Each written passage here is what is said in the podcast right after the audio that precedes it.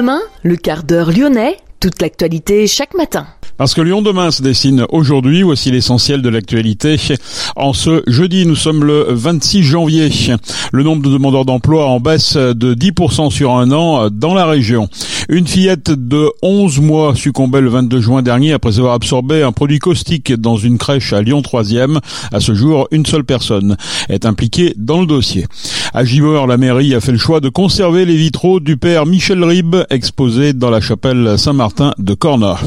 La Commission nationale du débat public, l'autorité administrative indépendante, anime un large débat sur l'ensemble du territoire français autour du projet de construction de six nouveaux réacteurs nucléaires EPR2. Des réunions se tiennent jusqu'au 27 février et notamment une le 2 février dans le 5e arrondissement de Lyon. L'innocent de Louis Garrel fait la course en tête des nominations au César 2023, film tourné à Lyon. Julie Guibert, euh, parmi les très rares femmes directrices de ballet en France, a décidé de trois ans après sa nomination à Lyon. Et puis le fils du cinéaste Clint Eastwood, Kyle Eastwood, fera l'ouverture de la 26e édition du Printemps de Pérouge.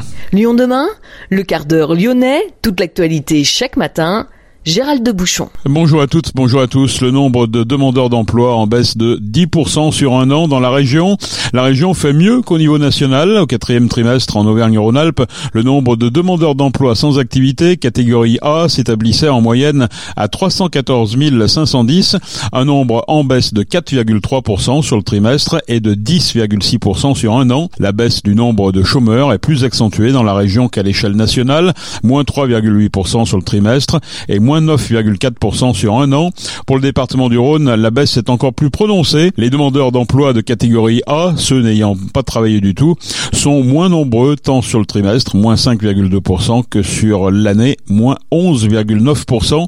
Et sur le trimestre, c'est le département euh, d'ailleurs qui signe le meilleur résultat sur un an. Seule la Haute-Savoie fait mieux que le département du Rhône, moins 13,1%.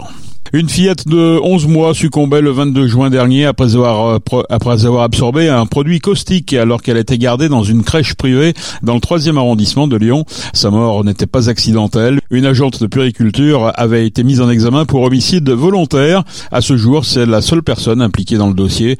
Une mise en examen pour homicide volontaire sur mineur de 15 ans, c'est-à-dire pour meurtre. Tout s'est joué en quelques minutes, un quart d'heure environ.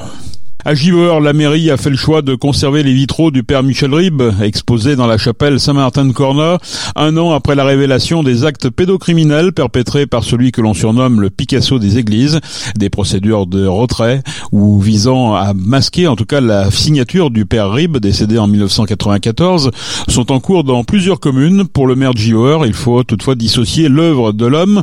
L'élu explique que dans les vitraux, il n'y a pas de représentation d'enfants. Pour le collectif de victime de Louis Ribes, peu importe ce qui est représenté sur les vitraux du père Ribes, chacun de par sa simple vision ravive les violences subites. Étant enfant, explique le collectif. Lyon demain la radio lyonnaise a écouté partout dans le monde. La Commission nationale du débat public, autorité administrative indépendante, anime un large débat sur l'ensemble du territoire français autour du projet de construction de six nouveaux réacteurs nucléaires EPR2. Les réunions se tiennent jusqu'au 27 février. Le 2 février, dès 19h, à la salle des fêtes de la Garenne, dans le 5e, les Lyonnais sont invités à participer.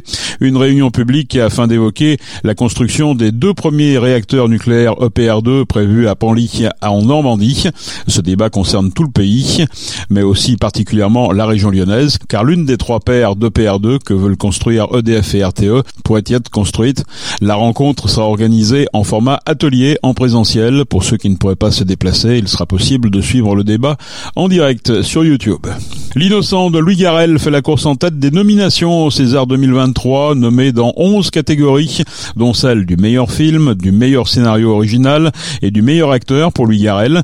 Cette comédie populaire, sortie en salle le 12 octobre, a été tournée à Lyon, mais aussi à Givor ou encore à la prison de Corba.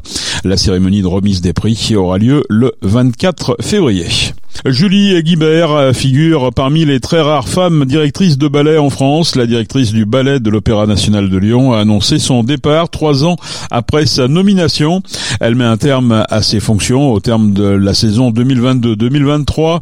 Elle avait succédé en 2020 à Yorgos Loukos, licencié, on s'en souvient, après une condamnation pour des faits de discrimination envers une danseuse. Le fils du cinéaste Clint Eastwood, Kyle, fera l'ouverture de la 26e édition du Printemps de Pérouge au château de Saint-Maurice de Rémin, à 15 minutes de Pérouge. Ce sera le mardi 27 juin à 19h30. Lors du Printemps de Pérouge, le musicien présentera sa nouvelle création, Eastwood Symphony, rendant un hommage à son père autour d'une dizaine de musiques de films réarrangées pour orchestre symphonique. Notez que Michel Polnareff, Ibrahim Malouf, M ou encore Big Flo et Oli se produiront aussi du 27 juin au 2 juillet pour le prochain Printemps de Pérouge. C'est la fin de ce quart d'heure lyonnais. Merci de l'avoir suivi. On se retrouve demain, même heure, même antenne. Excellente journée.